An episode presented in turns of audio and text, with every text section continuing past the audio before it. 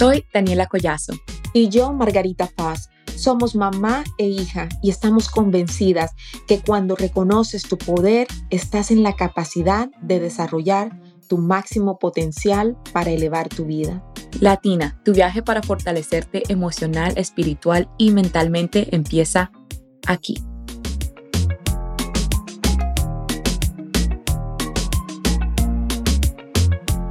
Yo tengo el poder de crear mi vida, mi historia. Bienvenida Latina a este episodio especial Cómo descubrir tu voz. Hoy tenemos a una invitada muy especial, a Lucero Valle. Lucero es una diseñadora apasionada, fotógrafa y una alma muy creativa. Lucero Creative es un estudio de fotografía que da luz a las historias visuales de negocios, marcas y corporaciones. Ella dice que la misión de ella es simple, transformar la imagen de las empresas, de los clientes en algo inolvidable. Entonces, así que bienvenida Lucero a Empower Latina Podcast. Muy feliz de tenerte aquí hoy. Muchas gracias por la invitación. Hoy Lucero nos va a hablar de un tema súper, súper increíble y es precisamente acerca de la autoaceptación, cómo superar esos miedos. Ella a través de su historia de empoderamiento nos va a enseñar cómo ella pudo lograrlo y cómo tú también puedes lograr descubrir tu voz. Lucero, gracias por, la, por aceptar la invitación de nosotras. He tenido el gran honor de trabajar contigo. Lucero, muchas de las fotos que ustedes ven allá afuera, Lucero fue mi fotógrafa y eh, sé que es una mujer que tiene un trayecto, pero increíble. Es más, desde que llegó aquí, llegó diciéndonos cómo colocar y acomodar las luces. Sugerencias. Sugerencias. Así que si ustedes ven de que el video ahora se ve mejor, es porque Lucero dijo lo que teníamos que hacer. Lucero, cuéntanos acerca de ti y, y, bueno, primero, ¿por qué decidiste que querías pues hablarnos acerca de este tema? Bueno, creo que mucho ha sido como la historia de mi vida, ¿no? Nunca he tenido como una historia tradicional de estudió, se casó, vivieron para siempre, eh, todo eso siempre he sido como un poquito rebelde en ese sentido desde cuando era niña, decía, no, yo no quiero hacer eso, eh, ya sabes, escuela de monjas y te dicen, ¿para qué naciste y lo que debes de hacer? Y yo decía desde chiquita, ¿no? De que esto no suena a lo que yo quiero hacer. Y eso también me llevó a, muchas cosas, a descubrir por las buenas y por las malas también ese camino que ahora como entiendo y lo, lo abrazo pero también nunca, no fue tradicional, nadie me dijo cómo hacerlo, entonces eh, me gusta el tema también. Vamos a hablar de, de Lucero de niña, vamos a hablar de esa niña, ¿cómo creciste? ¿Cómo fue tu infancia?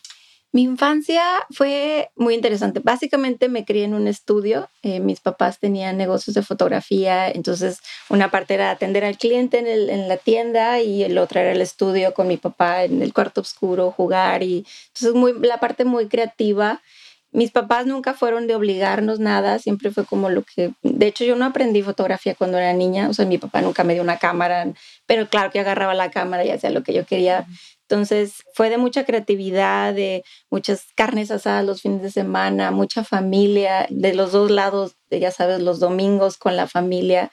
Creo que también por eso Austin me viene también la parte de comunidad y ver tanta gente y todo, me encanta porque no me siento sola. Y fue también de rebeldía, ¿no? Siempre chocaba con mi mamá porque yo era lo que era atrevida y me gustaban las tormentas y ella se jalaba el pelo que me iba a caer un rayo y y siempre fui este, muy atrevida y mi mamá siempre cuidándome mucho y mis papás así como preocupados de qué va a ser esta niña. Creo que un poquito de eso es lo que, fue mi Pero, infancia. ¿cómo, ¿Cómo siendo esa niña rebelde no, no ha descubierto su voz? ¿Cómo? Pues era también crecí con muchos miedos, ¿no? Porque te dicen, no hagas eso, te va a pasar lo otro y no, y, y siempre era como también tratando de, no llamar la atención. Creo que fue una de las cosas que también me marcó mucho. Eh, mi hermano siempre fue de los que le iba mal en la escuela y lo regañaban y entonces yo era como que no, que a mí no me diga nada, que si hago una travesura nadie se entere. Siempre traté como de no hacer ruido, de mantenerme como en el, en el así, de que todo va a estar bien de este lado. Entonces creo que eso también no me permitió como expresarme, o sea, no era un lugar que podías expresar me acuerdo que cuando yo dije bien chiquita, yo no quiero tener hijos, mis papás, no, bueno, entonces cada vez que yo decía ese tipo de comentarios o expresaba como este rebeldía, ellos no necesariamente estaban preparados para eso. Eh, en, esos tiempos no, no, son las generaciones de ahorita. Entonces también traté de como callar esa vocecita, ¿no? De decir, bueno, ok, si no me entienden, hay algo mal conmigo, entonces, y ya sabes, te empiezas a guardar y a guardar y a esconder. Wow. Sí, es que esas costumbres, esa manera en que nos criaban antes y cómo la mujer tenía que ser de cierta manera porque la, la sociedad así lo exigía. De alguna manera a nosotras en esa época nos afectó muchísimo porque sí, teníamos que mantener esa, como que esa cara de niña buena y todo, lo hago bien y, no que seas una, y que seas una, un buen partido, ¿no? Para que alguien te escoja.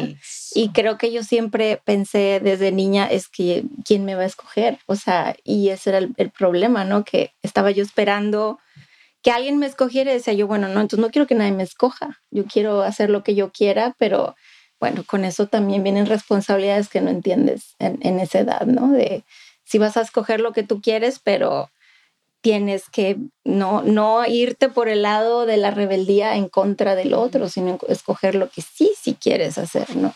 ¿Y qué era lo que querías hacer tú? Porque me parece muy curioso que tú digas desde chiquita que tú no tenías ese sueño como muy tradicional, que usualmente muchas latinas sí lo teníamos, no porque lo queríamos, pero es porque lo que veíamos en novelas, lo que decíamos nuestros padres, entonces, qué interesante que tú sí dijiste desde chiquita tenías como esos primeros pensamientos que desde ese instante no eran súper común. Todavía la gente diciendo, no, que yo no quiero tener hijos o yo no quiero hacer eso. O sea, ¿de dónde vino eso y qué era lo que querías hacer? No sé, yo lo, sigo pensando, yo creo que es algo de otra vida. este, porque yo desde chiquita siempre tuve esto y decía yo, yo quiero viajar, yo pensé que iba a ser diseñadora de modas, siempre desde niña fue como que terminé estudiando diseño eh, industrial, un poquito diferente, pero esta cosa como de vivir libre o de vivir este, sin ataduras. Y luego sí pensaba, digo, bueno, sí me gustaría tener una pareja, pero que esa pareja también quisiera vivir esta libertad conmigo, ¿no? O sea, después como que entendí que si hay eh, un parejo para un desparejo, o sea, sí, sí se puede dar como esto. Sin embargo, en ese entonces yo no veía ejemplos, o sea, en una ciudad pequeña, a mí gracias a Dios me tocó la, la lo bonito, por ejemplo, de tener unos vecinos que también casi me criaron, me la pasaba en casa de mis vecinos que eran así como medios hippies, bien relajados, de las mamás de una mamá de mi amiga que la, la amo de Denise, es una señora que yo las llevo a la fiesta y ella nos arreglaba. Mi mamá era como, no te peines, no te maquilles, no te pongas, no salgas, no hagas. Entonces fue como que tuve este tipo de otros ejemplos, sin embargo, nunca vi la gente que ahora conozco, que digo, wow, hay muchos tipos de vidas, hay muchos tipos de formas de ser y todas están bien, todas son, este, son personas que, que viven plenamente sin sentir que están, este, no están en, esta cajita como de cómo debe de ser, supuestamente. Afortunada, afortunada que tuviste esa oportunidad, porque, claro, de alguna manera eso se te quedó aquí, o sea, y, y te ayudó hasta este momento te ayudó a superar las otras, las otras cosas que tuviste que pasar para llegar hasta este momento.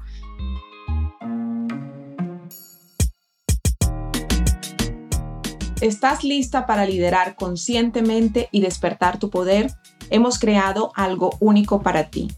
Nos complace anunciar The Empower Latina Shop en Etsy presentamos Despierta tu Poder Interior, un juego de tarjetas de autoconocimiento y autoayuda diaria. Cada tarjeta te llevará a un viaje de introspección y crecimiento personal. Descubrirás quién eres realmente y aprenderás a fortalecerte todos los días.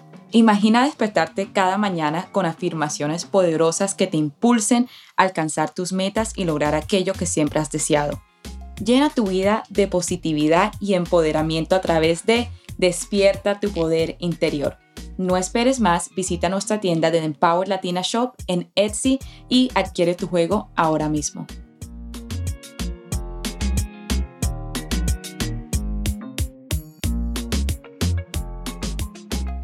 Y Lucero, háblame acerca de cómo empiezas tú a darte cuenta que no tenías una voz, que no te estabas aceptando? ¿Cómo, ¿Cómo tú te empiezas a dar cuenta que no me gusta la persona que soy?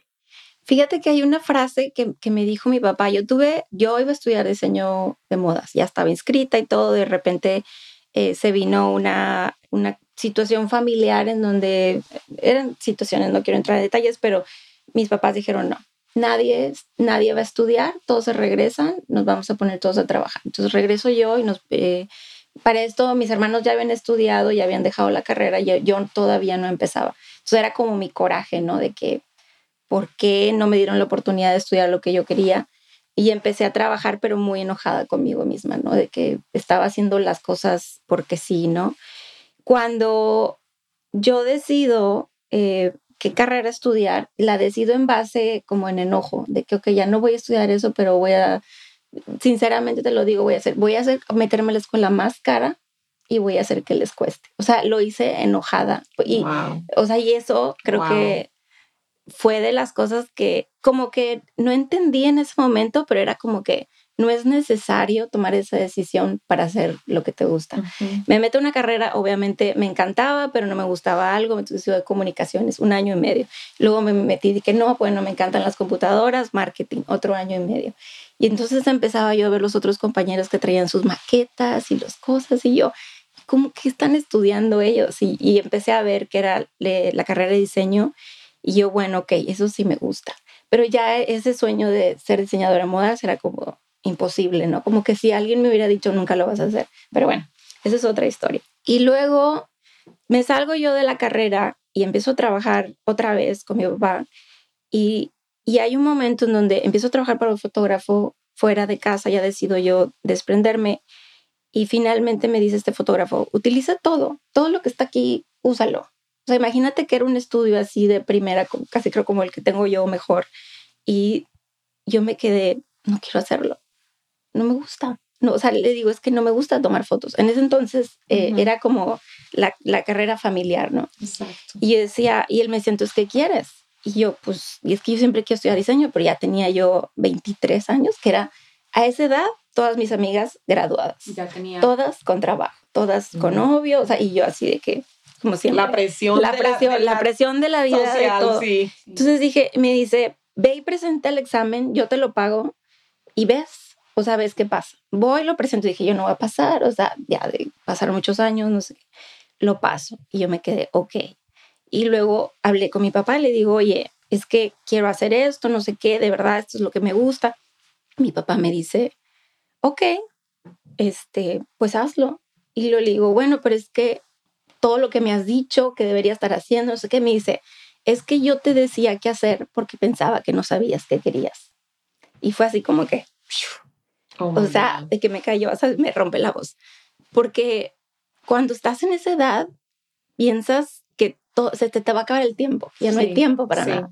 Entonces, decido yo entrar a la carrera y creo que eso fue como de las cosas que más me ha construido, que más me ha hecho, porque estaba, yo era la más grande de todos, ¿no? Y para eso entonces yo ya había hecho fiestas, yo ya había salido y venido, yo ya había, entonces todos estaban así como en, en, no sé, jugando a estudiar y yo estaba, esta es mi oportunidad de hacerlo. O sea, cuando estudias tarde, siempre le digo a todo el mundo, estudia tarde, porque entonces lo disfrutas mucho más, estás súper enfocada. No bueno, es esa otra que estaba becada y si me bajaban cinco décimas, me bajaban de que dinero y estaba así de que por favor no me quiten la beca. Y me fue súper bien, o sea, bueno, esa es otra parte de mi historia, pero ahí es donde una de las otras situaciones de mi vida que, que también me rompió terminó yo la carrera, fui la mejor de mi carrera, gané el summa cum laude de, de toda la escuela, me graduó y me cae un así síndrome del impostor, así a todo, de que decía yo voy a hacer, voy a vivir y, y era como, pero casi tengo 30 años, no gano dinero, ¿qué voy a hacer? Eso me rompe. Y eso fue como de las cosas que fueron como el antes y el después, y, y después tuve unos trabajos que en, parecían unos trabajos increíbles en la Ciudad de México, pero unos jefes súper difíciles, de esos de que, dices tú, te destruyen la autoestima, te... pero no porque ellos lo hicieron, es porque yo no sabía, o sea, qué era lo que quería de nuevo, ¿no? Entonces, ahí fue como otro, otro rompimiento de soy diseñadora, pero no encuentro trabajo de diseño. Y lo que yo sabía hacer eran fotos. Entonces regreso a la fotografía. Y ahí me vengo yo a Austin saliendo de un trabajo de allá que amaba el trabajo, pero era un poquito misógeno, o sea, era como muy, era fuerte eh, trabajar allá. Y me vengo a Austin, según yo, buscando ser artista, de que explorar diferentes cosas, o sea, tomármela más tranquila. Nunca me imaginé que mi carrera de diseño se iba a poner en pausa, pero regreso, vengo aquí y, vivo cosas tan bonitas, o sea, digo yo, qué padre, la gente, los negocios, o sea, como que me gusta mucho como el, el vivir más relajados, el, el apoyo entre la gente, sé yo, la gente me apoya sin, sin querer nada a cambio, sin... Entonces fue como muy bonito vivir eso. Conozco a mi ex esposo, que era artista, me enamoro de la, de la vida bohemia, del si no tenemos dinero no pasa nada, si no pagamos la renta ya veremos cómo la hacemos mañana. O sea, y, y para mí de, tener un padre así de que dinero, trabajo, de seguridad, todo tenía que ser todo tenía que ser tradicional, era como del otro lado, decía yo, bueno, pues también hay una vida diferente, ¿no? Pero de nuevo no, no sabía yo lo que quería y estaba yo cubriendo esa necesidad de, de hacer algo. Lo que sí te puedo decir que me sirvió moverme para acá es me enamoré de la fotografía nuevamente, porque empecé a hacer fotografía por el arte de hacer fotografía. O sea, era como que empecé a explorar sin, sin pensar que iba a ser dinero y creo que eso me ayudó como a reencontrar esa parte de mí de que sí me gusta la foto. Me gusta tomar fotos. Por ejemplo, hice una serie de mujeres y era como me encanta tomar fotos de mujeres y las mujeres creativas y, o sea, como que eso fue lo más bonito, yo creo, como de esa etapa de mi vida de, de, de cuando me casé y según yo, bueno, sí, creo que me convertí en un artista, pero todas estas como partes me han enseñado que mi voz siempre estuvo ahí, pero no la escuchaba, ¿no? No estaba como que sí hacía cosas, siempre hice lo que yo quería, esa es otra, ¿no? Como estás chiquito y piensas de que no, es que mis papás me dijeron, siempre tenemos la decisión nosotros.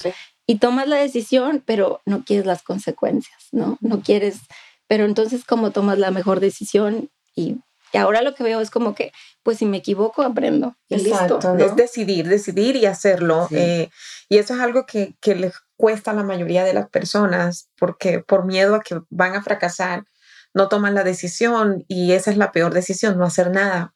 Sí. Entonces, cuando tú vas con la, con la mentalidad de que si tú crees que vas a perder y pierdes, está bien porque vas a aprender. O sea, nadie ha llegado donde ha llegado sin perder. Claro. Nadie, absolutamente. Y nadie, Yo, bueno, al menos en mi vida, nunca ha sido una línea recta. Siempre he andado así como pelotita brincando para arriba y para abajo. Y ahora lo que veo, por ejemplo, la carrera que tomé de comunicaciones, de marketing, el trabajar, el graduarme tarde, el ser diseñadora, el, todo eso es ahorita lo que hago. O sea, todo eso es, por ejemplo, tomo fotografía de producto, entiendo un producto, entiendo cómo se diseña un producto, entonces entiendo cómo funcionan, el eh, marketing, entiendo cómo es el marketing de los negocios, el haber trabajado con un emprendedor como mi papá, o sea, entiendo cuál es la mente, o sea, todas esas cosas, cuando las estás viviendo no entiendes que, cómo se va a armar todo, pero al final igual el, el esposo, ex esposos que escogí, e, era parte de mi camino. Fue perfecto. Ajá. El, el, haber vivido eso, te digo, el síndrome del impostor, era algo que yo tenía que vivir. O sea, no estaba lista, emocionalmente no estaba lista para recibir ese regalo, porque fue un regalo de que cuando me dieron el premio me quedé como, ¿cómo? O sea, ¿por qué yo? O sea, sin simplemente hice la tarea, ¿no? Es como la tarea, Lucero, quiero tocar en ese, en ese punto de que hablas de que uno nunca sabe, bueno, uno muchas veces no sabe por qué le suceden las cosas o por qué uno está haciendo lo que está haciendo, claro, como dices tú, que todo lo que estudiaste ahora, todo te ayuda y es lo que estás haciendo ahora. ¿Cómo en ese instante, cuando tú no sabías lo que querías hacer, cuando no sabías de tu voz, cómo tuviste como la paciencia para seguir adelante y seguir buscando tu voz y tu propósito. ¿Cómo tú lidiaste con eso? Como que, wow, no sé lo que quiero hacer, pero lo quiero encontrar. Porque muchas veces la gente se rinde, ¿cierto? Como que sí, no tengo voz y la verdad no sé ni qué hacer, no sé, yo sé que quiero cambiar algo en mi vida, pero ni sé por dónde empezar. ¿Qué hiciste tú en, ese momento? Yo creo que una de las primeras cosas es empezar a descartar los sueños guajiros, como empezar a quitar, porque tenemos muchas ideas de cómo deben de ser las cosas, ¿no? De que es que yo debería tener una casa, es que yo debería ser dueña de un carro, es que yo debería tener esto y esto. Y entonces creo que muchas cosas las tuve que dejar ir. O sea, ok, yo no tengo una casa, o sea, es fecha que no he podido comprar una casa y como una mujer creo que el mayor sueño es tener tu propia casa. Y simplemente dije, bueno, eso va a llegar, ahora no, mm. pero un día va a llegar y, voy a ser paciente y no tengo por qué tener la prisa. O sea, como también yo soy mucho, eh, usted no me conoce personalmente, pero todas mis amigas de que ah, le vale y así. No es que me vale, es simplemente no me gusta engancharme con algo y casi siempre le encuentro como lo mejor. Ok, me equivoqué, me, no, me fui por acá porque a lo mejor no debía de irme por allá, ¿no? O sea, siempre le encuentro una razón por las cuales no suceden las cosas o trato como de no engancharme en el, el, el, que todo debería ser como de una forma. Digo, también el hecho de, de si hablas de cuando era niña, siempre fui también así, es como, órale, lo que sigue. Creo que eso lo tengo mucho de mis papás. Suena que confías. Sí, confías en, en, el universo que siempre está como de tu lado. Sí, creo que sí. La verdad siempre he tenido eso de que, digo, no siempre, pero de que si pierdo algo luego lo encuentro o eh, cierta, no suerte, yo digo que nada más soy muy bendecida. Muy, eh, tengo angelitos, a mi mamá que siempre está rezando, a mi papá que, sabes, este, está ahí al pendiente creo que siempre, eh, bien o mal, tengo mi familia, que siempre, sé que cualquier cosa que pase, puedo regresar. Que fue una, yo creo que una de las cosas más difíciles, porque siempre, según yo, lo quería hacer todo yo sola. Y creo que el haber, como que, ok, no, sí tengo un apoyo en mi familia y, y puedo usarlo si yo quiero, fue una de las cosas que me relajó más. Porque antes yo creía que, como te digo, que son muy protectores, siempre era como, vente, no vayas. O sea, el consejo de mi mamá es que, ¿para qué estudias? ¿Para qué trabajas? Tú deberías de casarte. Y para mi papá, como él no estudió, su, o sea, él no estudió, él hizo todo lo que hizo sin carrera, era, no necesitas una carrera. O sea, siempre fue el, el nunca tuve yo el, vamos, mijita, y tú puedes y estudias, jamás. O sea, mi papá me hablaba a la mitad de la carrera y me decía, ¿por qué no te sales? Y te vienes y me, hasta me dijo, te compro un carro, o sea, dime qué quieres. Y yo, papá, estoy súper feliz en mi carrera, o sea, no me quiero salir. Entonces, creo que el, eso no sé, no sé de dónde viene esa seguridad, la verdad, pero sí siento que algo así en mi vida siempre ha sido de que creo que todo va a estar bien. Es una creencia que, que, es poderosa, es poderosa. Cuando tú vas con esa convicción que no importa que todo va a estar bien, es fácil superar. Y confías, así, así sucede. Lucero, cuéntanos qué pasa después de tu divorcio. Mi divorcio fue muy complicado. Digo, no, no quiero entrar en muchos detalles. Em, como saben, mi niño nació sin una mano. Entonces, a partir de ahí fue como complicado y luego por la condición de mi esposo también complicado. Entonces yo me sentía muy responsable de, él, de cuidarlo, de... Entonces, para mí el, el, desprenderme de eso y dedicarme 100% a mi hijo y ser una madre soltera fue de las cosas más difíciles que he hecho. Y especialmente porque por esto, por estas voces de mamá soltera, ¿quién te va a querer? No puedes hacerlo sola, la forma en que la sociedad te ve como una cosa, bueno, al menos en Monclova es un estigma muy fuerte de donde yo soy. Aquí el, todo el mundo es como que X, o sea, te puedes casar cinco veces y como si nada. Pero allá en Monclova sí es así como, y, o sea, que hay algo mal en ti, ¿no? O sea, tienes, eh, ¿qué le hizo? Eh, la dejó, le, le puso el cuerno, y luego si tú los dejas a ellos de que es una mala mujer y, eso fue lo más difícil para mí. Es que Lucero, las voces, las voces que nos sabotean no son nuestras propias voces. Siempre son las voces de, de, la gente que te rodeaba desde que estabas pequeñito. Entonces esas son las que sabotean y, es, y con esas voces son que nos, con las que nosotros necesitamos trabajar. Claro. ¿Y sabes de qué me he dado cuenta últimamente? Que no, no sé, digo, igual a ustedes no les pasó, pero a mí me pasó que cuando estaba joven yo repetía esas voces, yo tenía esas opiniones de que mira, ella es mamá soltera y, y entonces como eso es lo difícil, como entender que tú nada más lo repetiste, no era tuyo, no era, eh, y, y, no tiene que ser para ti tampoco en el futuro. Y aparte, digo, gracias a Dios ya no vivo allá. y las amigas que tengo allá son súper abiertas de mente, o sea, es, es, otra cosa, ¿no? O sea, imagínate que un primo ahí me, me dijo, ay, pues qué mala onda, le diste tus mejores años. Y yo, yo me veo mejor que nunca, discúlpame.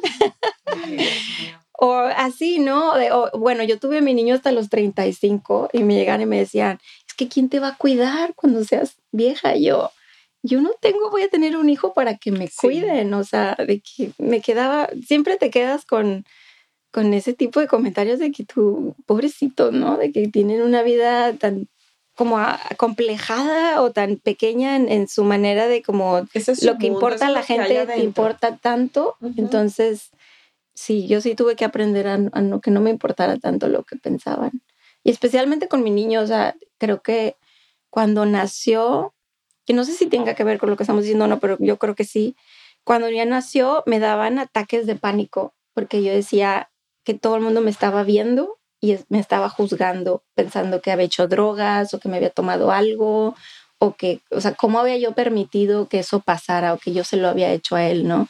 Y era, o sea, iba iba al Central Market y me acuerdo que empezaba así con el corazón y era un pánico porque decía todo el mundo, ay, si me decían, ay, qué bonito, decía, ¿por qué lo dice? O sea, realmente yo estaba muy pasando por él porque, muy fuerte porque obviamente mi embarazo no supimos que, que, venía así cuando nació, no estaba yo mentalmente preparada, pero ahí lo digo también, bueno, qué bueno que no me dijeron para no estresarme.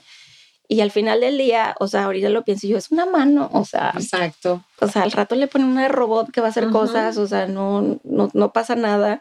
Y entonces trabajé algo muy fuerte durante ese tiempo de lo que piense la gente es lo de menos, o sea, y, vienen y nos lo dicen en la cara, o sea, es otra cosa que hemos vivido juntos, mi hijo y yo, de que, ¿qué te pasó en la mano? ¿Se te cayó? ¿Qué le pasó a tu mamá? o sea, la gente es muy honesta y una de las cosas que yo le enseño a mi hijo es como, siempre te van a hacer como, te, van, a, señalar. Te van a señalar, siempre van a venir a preguntarte, y digo, depende de ti, de cómo lo tomes. Exacto. Y yo nada más tómalo, tienen curiosidad, no pasa nada.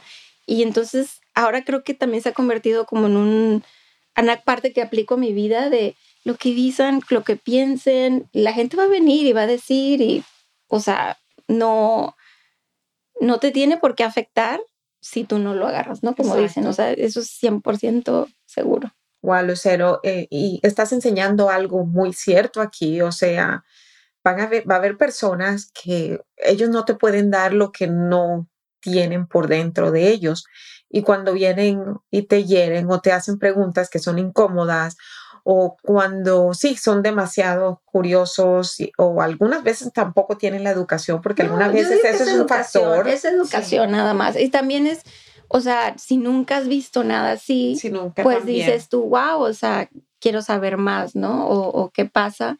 Sin embargo, no sé, yo ahora te digo, yo nunca he sido de que me lo tomé, hace, ya hace hambre, de que me lo tome personal en ningún momento. Eh, nunca me enojé con ellos, o sea, nunca fue así como, sí, iba a haber unos niños que dice yo, bueno, le quiero un zap a este niño de aquí, pero bueno, el, pero siempre he pensado yo que es ignorancia, o sea, es como si tú nunca has visto, si no sabes y tienen curiosidad, pues pregunta, ¿no? O sea, y si preguntas, pues acepta la respuesta que te voy a dar, porque a veces la respuesta a ellos no les gusta. Y si no la acepto, pues el problema. Eso es ya, ajá, de que yo, pues, ¿qué te digo? ¿Qué te digo? Y sí, y a eso voy, de que cuando sucede eso, está muy bien que tú le enseñes a tu hijo, es que, es que no lo tomes personal, no es nada, no es nada acerca de ti, es acerca de, de todo lo que hay dentro de ellos. Claro, no, y ahora te digo, él es el más, ni se acuerda ni nos acordamos, o sea, de repente que le dicen algo y o sea, ya ni de que, bueno, pero ¿quieres jugar o no? o sea, como que él es muy, muy, muy leve. Yo sé que todavía pues le viene la, adolescencia pronto y ya veremos, pero hasta ahora ya es, es un niño súper feliz y... Qué bueno. Y Lucero, ¿cómo fue entonces después de tu divorcio lidiar con tus propias limitaciones mentales? ¿Qué, qué ha sido lo más, lo más duro después de eso? Mira, con el divorcio te digo, el, el poder aceptar que pues eso ya no, no podía no tenía más, ¿no? No, no podía yo ya, este, siempre he sido de la idea de que todo se puede arreglar, ¿no? Y todo se puede mejorar, y, pero eso no era posible, ¿no? ese término, esa situación tenía que terminar. Eh, especialmente pues yo tenía que encargarme de mi hijo y lo más difícil para mí fue la parte económica. Creo que esa parte que te digo de, desde niña que yo he luchado por esta independencia y luego tener esto como no, no puedes hacerlo sola y luego no pides ayuda tampoco, entonces te quedas como en un pozo, ¿no? De que dices, tú quiero hacerlo, quiero salir de aquí, pero no puedo y, y, no me quería, creía yo capaz. Dependía mucho económicamente de mi ex esposo. Eh, a pesar de que yo hacía dinero, cobraba nada, o sea, a pesar de que yo tenía experiencia como fotógrafa, no, no era como, no pensaba que eso pudiera darme un dinero. Entonces, lo primero fue como aceptar lo que estaba en mis manos que esto en mis manos? Sé hacer fotografía. ¿Qué, ¿Qué, más? Sé hacer muchas cosas. Esa es otra, que yo sé hacer website, esto, lo otro. O sea, sé hacer muchas cosas. Siempre he sido alguien muy polifacética, pero decía, lo que está en mis manos es la fotografía. Ok. Haciendo fotografía, encontré un trabajo. Estaba haciendo fotografía por unos amigos que hacen joyería y me dijeron, escuché que estaban contratando y yo, de que yo quiero hacer eso. Y ese fue mi trabajo aquí, que ese fue uno de los mejores trabajos del mundo que he tenido, hacer joyería, eh, convivir con, hice mis, de mis mejores amigas ahí en ese grupo. Y aparte ser algo que se hecho con las manos, o sea, siento que es como súper relajante, meditativo, me encantó. Pero esa parte, como te digo, del dinero, de cómo, cómo, o sea, siento que cuando alguien se quiere divorciar, esa es la pregunta número uno, ¿cómo me voy a mantener? Sí. ¿Cómo me voy a mantener yo sola?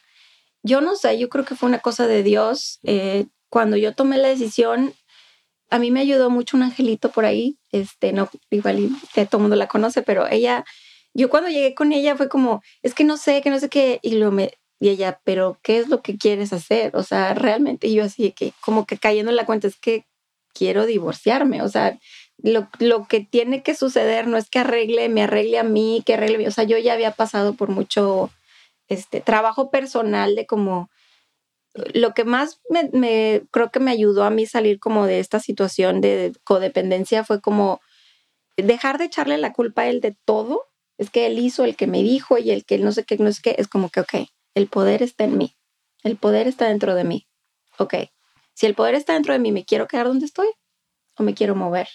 Yo dije, no, ya no quiero estar aquí. O sea, ya me, me tengo que mover. Y ahí fue como dije, ok, si me muevo, ¿puedo sola? No, no puedo sola que, y ahí fue, creo que lo más difícil para mí fue pedir ayuda, fue hablarle a mis papás y decirles, creo que necesito su ayuda. Ni siquiera les dije, den, ayúdenme, no, les dije, a la mejor, así les dije a mi mamá, a la mejor les voy a pedir que me ayuden y mis papás, claro que sí, o sea, aquí estamos, o sea, de que ya que desde cuándo yo creo que lo estaban esperando.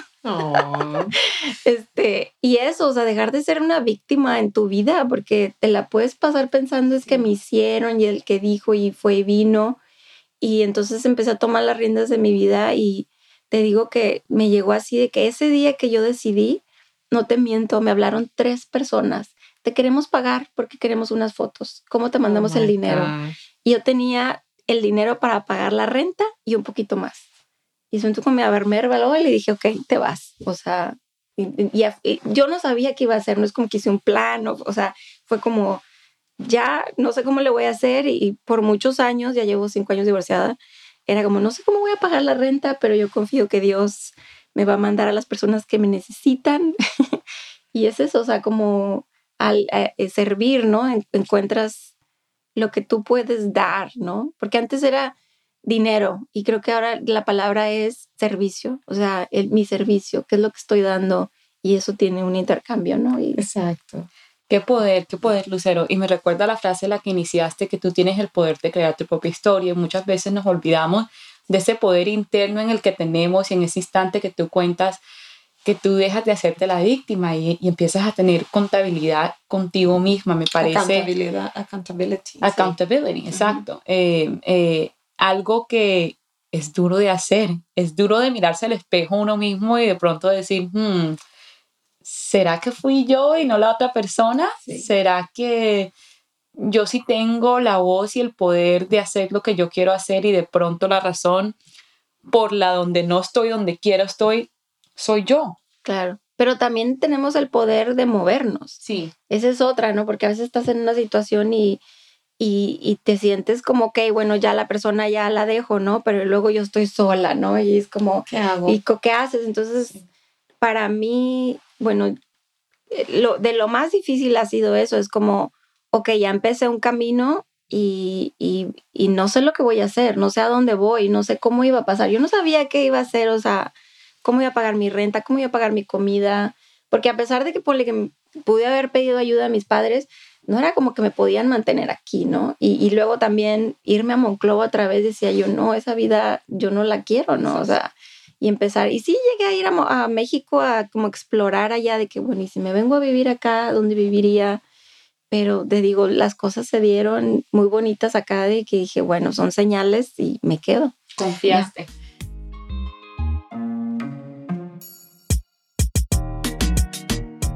¿Estás lista para liderar conscientemente y despertar tu poder?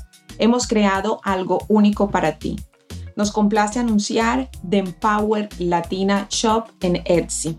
Presentamos Despierta tu poder interior, un juego de tarjetas de autoconocimiento y autoayuda diaria. Cada tarjeta te llevará a un viaje de introspección y crecimiento personal descubrirás quién eres realmente y aprenderás a fortalecerte todos los días. Imagina despertarte cada mañana con afirmaciones poderosas que te impulsen a alcanzar tus metas y lograr aquello que siempre has deseado. Llena tu vida de positividad y empoderamiento a través de Despierta tu poder interior. No esperes más, visita nuestra tienda de Empower Latina Shop en Etsy y adquiere tu juego ahora mismo.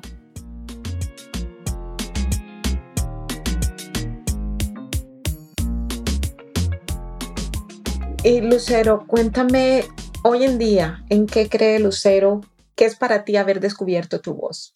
Para mí haber descubierto mi voz es como una de las cosas que te digo que ahora entiendo de mí es que a mí me gusta experimentar cosas, me gusta probar, no me gusta, te digo, lo preestablecido en el sentido de que, bueno, ya aquí estoy, aquí vamos, no, es como, ¿qué voy a probar nuevo? ¿Qué voy a hacer nuevo? Me encanta como también la idea ahora de como de, una cosa que no te conté, yo viví en muchas ciudades y me movía y todo antes de casarme. Y ahora el, el, sentar raíces creo que ha sido las cosas más bonitas que he estado aprendiendo. No querer moverme, ¿no? No querer cambiar mucho, pero sí experimentar en donde estoy, ¿no? Experimentar con lo que hago, con lo que, con lo que estoy viviendo, eh, las amistades, tener nuevos tipos de amistades, también ver otro tipo, por ejemplo, a mí me encanta todo lo que es como, como el autoconocimiento, de que libros diferentes, libros de la mente, la sexualidad, esa es otra que he tenido como, siento yo una transformación muy fuerte. No, sigo sin novio, pero sí he estado trabajando mucho en esa parte de, de, amar mi cuerpo, amarme a mí, cuidarme, mi salud. Eh, te digo, experimentar porque es como, pues en este momento en la sociedad en que vivimos no sabemos ni, ni por dónde vas al doctor y ni te pelan, ni, o sea, o de que hablas con amigas y todas están viviendo situaciones diferentes, ¿no? Y, y entonces para mí ha sido como, ok, lo que estoy haciendo me está enseñando algo, que me está enseñando sobre mí, ¿no? De que, que me está mostrando, que sí me gusta, no me gusta. Y sobre todo creo que estar más cómoda con lo que sí me gusta, porque antes yo te digo, se refleja mucho en el negocio porque pues es lo que estás haciendo todo el día, ¿no? Pero el, antes yo hacía de todo, ¿no? Y lo que quisieran.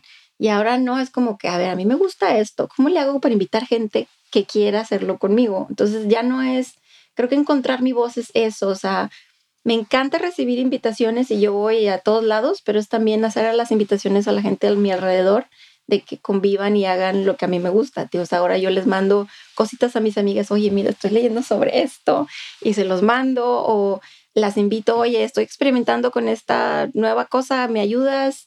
Entonces, ahí he aprendido eso de mí, como está bien ser así, o sea, no hay como, yo antes creía que no, es que soy, pues soy indecisa, soy esto, soy lo otro, probablemente tengo ADHD, etiquetas, etiquetas, etiquetas, Y ahora es como que, bueno, está bien ser diferente, está, no tengo que ser como nadie y, o por ejemplo, no sé, una de las cosas que a mí me, me, me daba como mucho así como golpes de pecho es que yo no soy una persona que tenga la casa todo el día limpia, ¿no? Siempre es como, a veces ve algo aquí y un día está hermoso y otro día no, y a veces mi cuarto está bien, pero la sala no. Todos nosotros. Pero y ahora lo me doy cuenta de eso, o sea, de que realmente nadie tiene así su casa, o sea, y si los que sí, qué bueno, ¿verdad? O sea, qué, padre pero que muy puede. poquitos. Pero son bien poquitos, digo, mi mamá era como clean freak, entonces Mi otra. mamá también. Entonces era Yo como decía, yo también. sé cómo se ve una casa limpia, ¿no? Yo sé, y sí me gusta estar en una casa así, pero está bien si no es así, ¿no? A veces terminé mucho trabajo, pero no, o a veces paso, me gusta pasar tiempo con mi hijo y pues la casa se queda en segundo lugar. Y es que para Qué ti, mi amor, que tú también, eh, que tú también eres así súper organizada, pero espérate que tengas hijos y cuando no tienes control sobre eso, ahí es donde vienen las verdaderas pruebas, porque a los niños les gusta explorar, pintar, desordenar, Y- y les gusta, es- entonces ahí es Sí, donde por eso es que no tengo. No, la cosa es Déjame mi que casa todavía. Pero eso es lo volvemos al tema, son decisiones. son o sea, decisiones. y son decisiones que las tienes que tomar y dejarlas ir, porque a ver, yo me acuerdo que las tomaba y era así golpes de pecho, es que debería estar haciendo eso y ahora es como, Pues yo creo que lo lindo Nada. lo que hablas es solamente aceptar quién eres sin, sin dejar como de enloquecernos de tratar de ser algo que no somos. Como hablas tú, si, si usualmente no eres tan organizada y siempre te estás como que, ay, debería tener esto limpio y no lo tengo limpio y después estás como que regañándote siempre. Si Sí, me, me- me- aceptarte. me encanta que aceptes y que sí, está bien si de pronto no tengo mi casa perfectamente organizada y unos días sí, unos días no, pero como dejar eso ir y pero no perdonarte. es fácil, o sea, te lo digo sinceramente, en estos cinco años, o sea, yo he pasado por situaciones, por ejemplo, tenía eh, mucha ansiedad, eh, pasé muchos episodios de ansiedad y mucho tenía que ver con eso, o sea, mi casa sucia y luego tienes más ansiedad y no haces nada y luego esto, pero no haces nada y tengo estas entregas, o sea, y me, me, me dieron unos episodios de ansiedad súper fuertes del, de, del el no dejar ir, o sea, el no dejar como El no soltar. el no soltar, el no confiar, o sea, el, volver, el querer volver a controlar, que pensar que tienes el control y no lo tienes, o sea, entonces ahora trato de ir, digo, no digo que estoy súper bien, digo, tengo mis temporadas, pero es porque hay veces que quiero hacer tantas cosas y, y es ese ruido de no lo estás haciendo y luego también te afecta la salud, o sea, te digo, yo tengo una salud muy deli- delicada y que cualquier cosa que como me cae mal, entonces empiezo a comer cosas que no debería. Eso te iba a o sea- decir, eso te iba a decir, mira, aquí la cuestión es de prioridades y de poner, de colocar nuestra atención a nuestras prioridades, porque si en un momento eh, el, el estrés o la ansiedad te lo está causando que la casa está sucia, esa es tu prioridad en el momento, hay que limpiarla. Exacto. Si es que, eh, bueno, tienes que entregar tres, cuatro pedidos, la prioridad no es tu casa limpia. Sí. La prioridad es entregar esos tres o cuatro pedidos. Entonces es, es una cuestión de atender nuestras prioridades. Sí. Una de las cosas que más me ayudó, que creo que es la, la perspectiva sobre el tiempo. A veces cuando tenemos los episodios de ansiedad sentimos que el tiempo se va, Se va. o se detiene y que nunca lo vas a lograr. Y ahora lo que yo hacía era como que cinco minutos. Cinco minutos voy a ir a limpiar. Cinco minutos voy a descansar aquí. Cinco minutos voy a leer. Cinco minutos tengo trabajo para ocho días. Cinco minutos voy a tomarme un descanso. Entonces eso creo que la cuestión del tiempo fue clave en, en poder como superar estos, es- estos episodios que tuve. Eso y algo que, ah, otra herramienta que a mí también me ha ayudado es el, el creer de que siempre tengo el tiempo para todo. O sea, yo siempre digo, nunca utilizo el no tengo tiempo, jamás lo utilizo. Eh, Yo digo siempre, yo creo el tiempo para lo que es importante para mí. Esto para mí es importante, yo creo, yo hago el tiempo. El ir a hablar con mi coach es importante para mí, yo creo el tiempo para hacer la cita con ella. El de irme a tomar un cafecito con alguien es importante para mí, entonces yo creo el tiempo para eso. Entonces el creerte que siempre hay tiempo para lo- las cosas que son importantes para nosotros, o sea, a mí me ha ayudado, pero un montón. Lucero, quería que, que, bueno, ya estamos terminando. Me encantaría que contaras un poco cómo fue para ti encontrar tu voz a la hora de hacer valorar tu trabajo, porque tú mencionaste algo acerca de que antes te, te daba hasta pena cobrar. Sí. Entonces, ¿cómo, cómo, fue, ¿cómo fue esa parte? Hablamos de lo mismo, coach. Los coaches te ayudan y te, te llevan, ¿no? Bien, o sea, en, en una mejor forma. Y hay muchos descubrimientos. Uno es, fue como verme a, a mí misma o que alguien, o sea, alguien más viera mi trabajo y me dijo así como, es que tu trabajo es muy bueno en el estudio. ¿Y por qué estás haciendo esto otro? O sea, yo hacía cualquier cosa, decía yo, no era mi especialidad, pero decía, lo hago, ¿no? Yo agarro la cámara y lo hago. Y, y aprendí como, ok, soy buena para esto. Y creo que eso también aplica a todo en la vida. Es como, encuentra que sí, o sea, hasta nuestro cuerpo, ¿no? Bueno, pues de aquí está aguadito, de aquí no, pero de aquí estoy buena de acá. O sea, eh, eh, aplica como, eh, ¿qué eres buena? Y, y agarra de, de eso, de, de, las cosas que, que, entonces ahí fue cuando, ok, esto sí soy buena, ¿no? Y que, ahora, ¿qué es lo que sí me gusta hacer, ¿no? Y luego la otra es, ok, ¿qué necesito ayuda? ¿Quién me puede ayudar? O sea, que tal vez esta persona por un tiempo, esta persona para el otro. Para mí también te digo, los angelitos y gente que ha pasado en mi vida que, que me ha apoyado, o sea, les agradezco profundamente. Todos obviamente tenemos como ciclos, ¿no? De que llegan y se van, pero cuando estuvieron fue como, wow, o sea, confió en mí, wow, me pidió eso. Eh, por ejemplo, tengo mi amiga que justo vengo de ahí de tomar fotos de su joyería y con ella he hecho mis mejores trabajos, porque ella simplemente fue como, hazlo, ¿no? Tú puedes hacerlo, este es el brief, esto es todo. Y empecé como a experimentar cosas y a ver o sea, reflejado de que cómo se ve cuando pongo mi mejor esfuerzo, ¿no? Y, antes era que, ¿cómo lo hago más barato para que me paguen? Porque nadie tiene dinero, porque nadie puede hacerlo, porque nada. Pero no estaba yo conectando con las personas que debería, porque hay muchas gentes que tenemos, eh, me incluyo yo, que hemos pasado por ahí o pasamos, tenemos rachas de, de escasez, de es que yo no lo puedo pagar y es que es muy caro y es que no sé. no es cierto, lo que es verdad es que no es tu prioridad. No es tu prioridad. Bueno, esa es otra, ¿no? Es como no ven el valor que tiene y yo no lo veía tampoco. O sea, esa es la verdad. Yo tampoco veía el valor, entonces decía yo, no, pues sí, ¿cómo le hago más barato? pero si le haces más barato, entonces empiezas a hacer un trabajo, terminas trabajando 30 veces más de lo que deberías en ese proyecto, enojada, no le haces todo lo que podrías hacer. Entonces empecé a cambiar mi mente de que no, ¿cuánto cuesta dar que yo les dé lo mejor de mí? ¿Cuánto cuesta eso? ¿Cuánto cuesta eso para que yo no sienta como que me están robando, ni tú sientas que yo no te estoy atendiendo como debería, ¿no? Entonces ahora me encanta porque me siento emocionada porque ahora llegan a mí personas que dicen, quiero hacer esto y lo otro, y yo sí, lo hacemos y así ya está, y, la idea crece y se vuelven proyectos súper bonitos y con unos alcances muy buenos que te digo, la inversión la puedes hacer una vez o la puedes hacer cada 30 años cuando gustes, pero es una inversión que, que trae frutos no sé, y, hablo tanto de mis clientes eh, conmigo como yo lo que yo pongo también. O sea, he estado invirtiendo mucho en mi imagen, o sea, se dan cuenta que ahora me, me visto y, me te ves bellísima.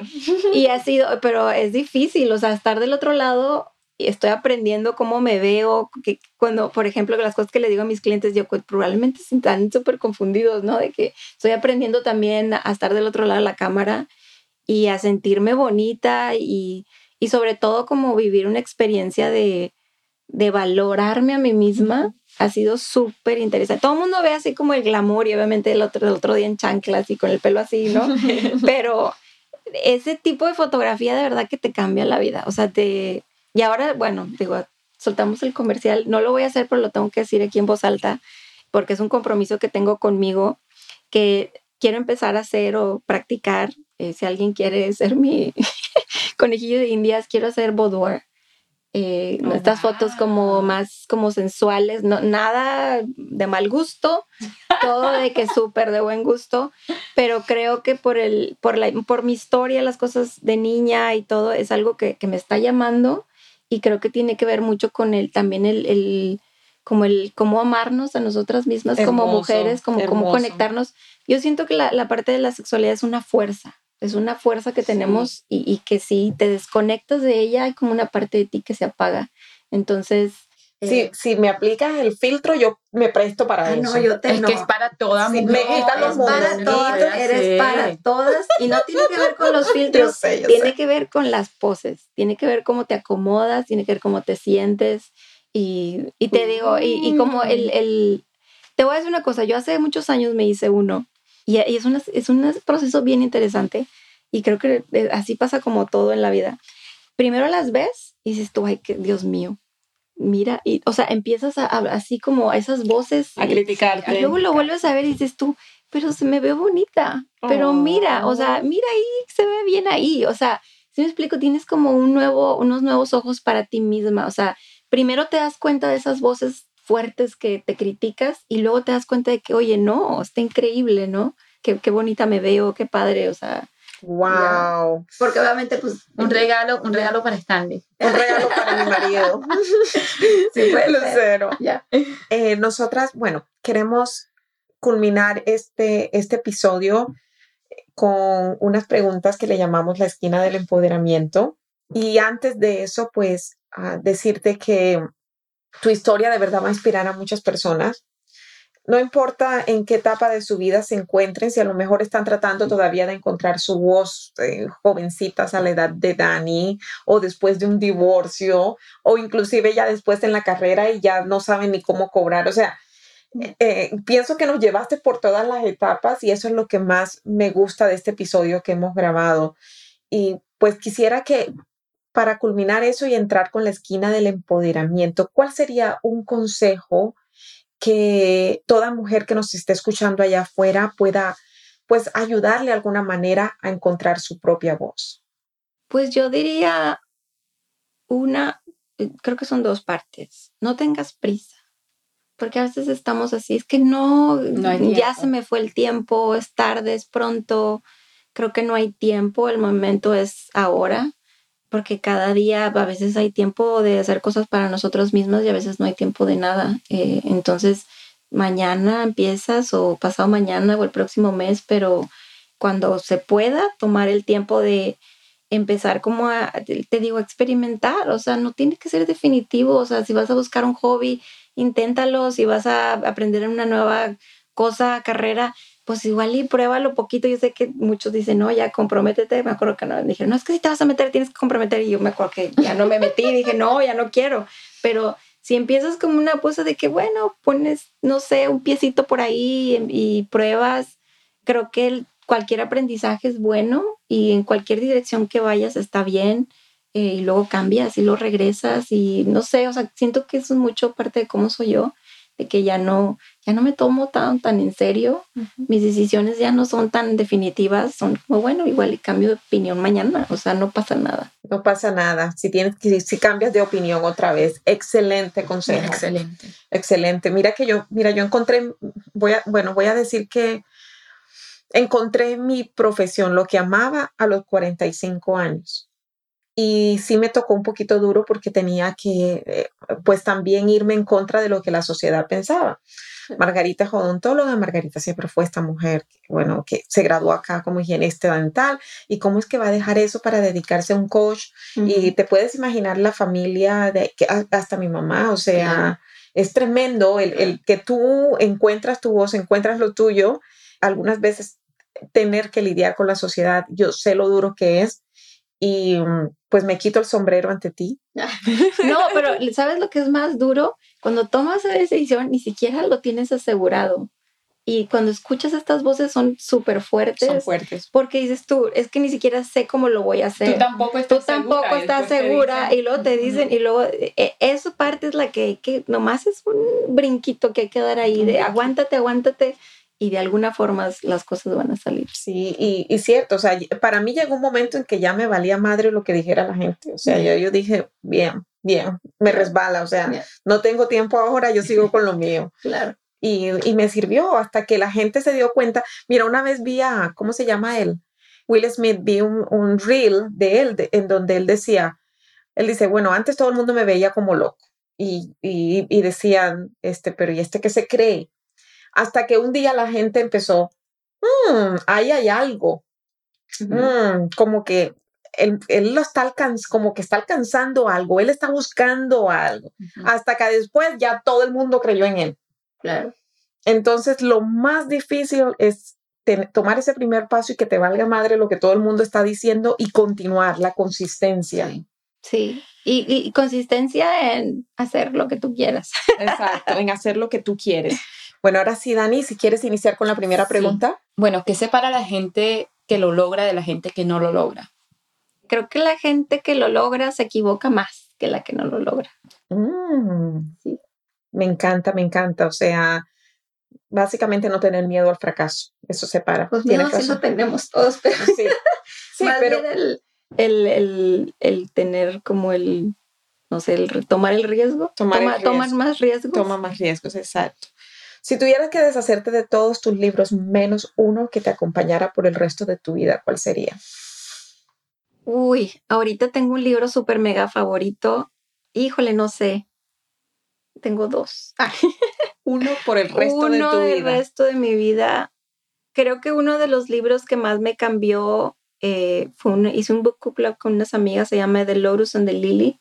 y habla de Lotus and the Lily y habla como de, de, del Buda, de Jesús, de todo, pero como de cómo reconectarte con esta intuición y cómo conectar con esa luz divina, con ese universo, eh, no importa la religión, no importa dónde estás, creo que eso me ayudó mucho al confiar eh, que todo iba a estar bien. Excelente. ¿Cuál fue la última compra que hiciste que fue de 100 dólares o menos que impactó tu vida? Creo que fue un día que tuve con mi hijo de ir a comer y cenar y comprarle lo que él quisiera, como que un día de, con mi hijo así de que dije, bueno, vamos a gastar dinero. Eh, no, no, no lo hago mucho. Él estaba de que en serio puedo comprar lo que yo quiera, porque pues siempre estamos así como en budget y yo sí, agarra todo lo que quieras.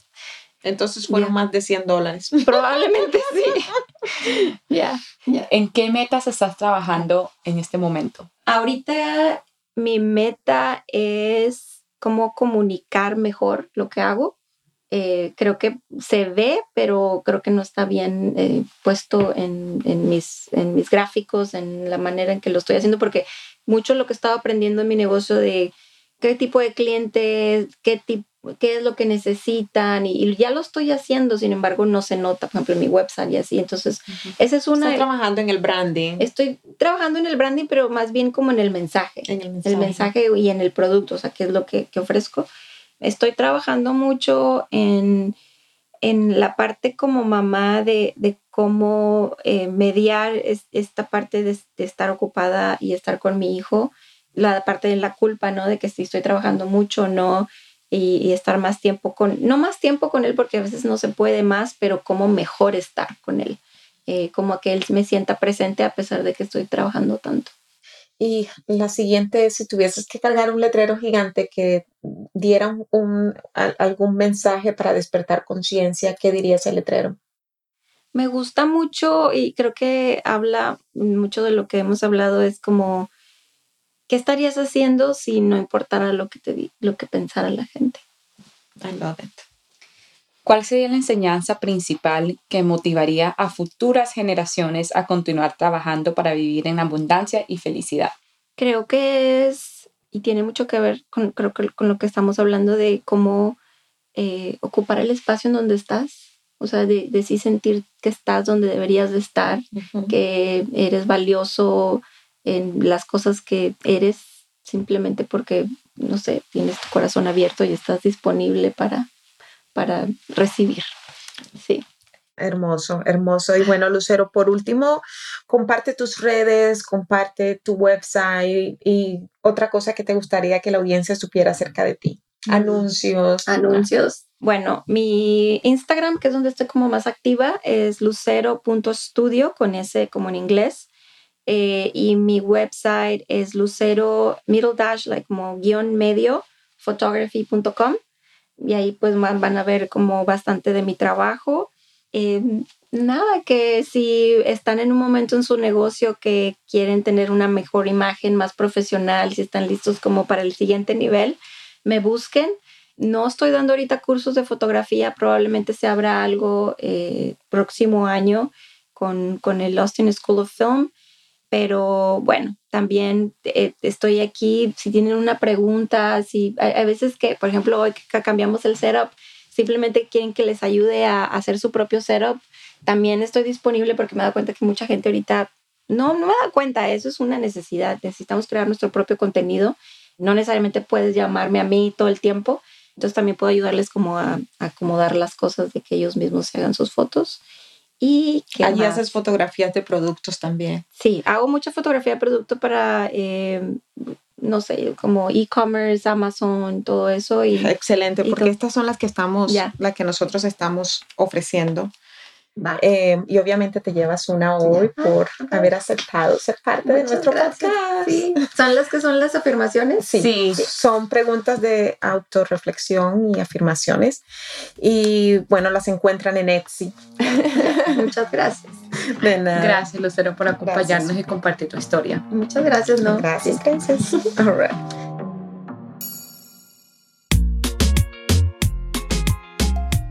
Gracias por escucharnos. Soy Margarita Faz. Y yo, Daniela Collazo. Esto es The Empower Latina Podcast. Si esto te gustó, te invitamos a suscribirte a nuestro podcast para que no te pierdas de ningún episodio.